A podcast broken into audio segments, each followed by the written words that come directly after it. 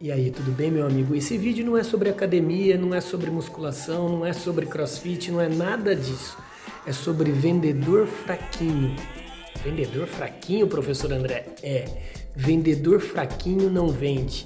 André, você está falando que é vendedor que não tem muito músculo? Não, não é nada disso. Vendedor fraco emocional, vendedor que só reclama, vendedor que só leva problema para o seu gestor de vendas, só que não leva solução.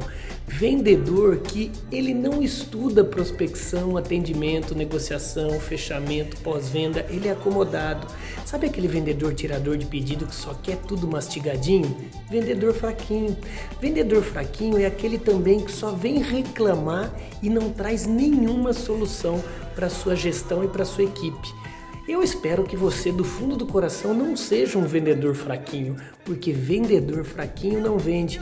E quer saber? São em momentos de dificuldade, de momentos de peso, é, de muito peso na vida, é que você vê qual tipo de vendedor realmente você tem na sua equipe. E aí, você é um vendedor forte ou um vendedor fraquinho?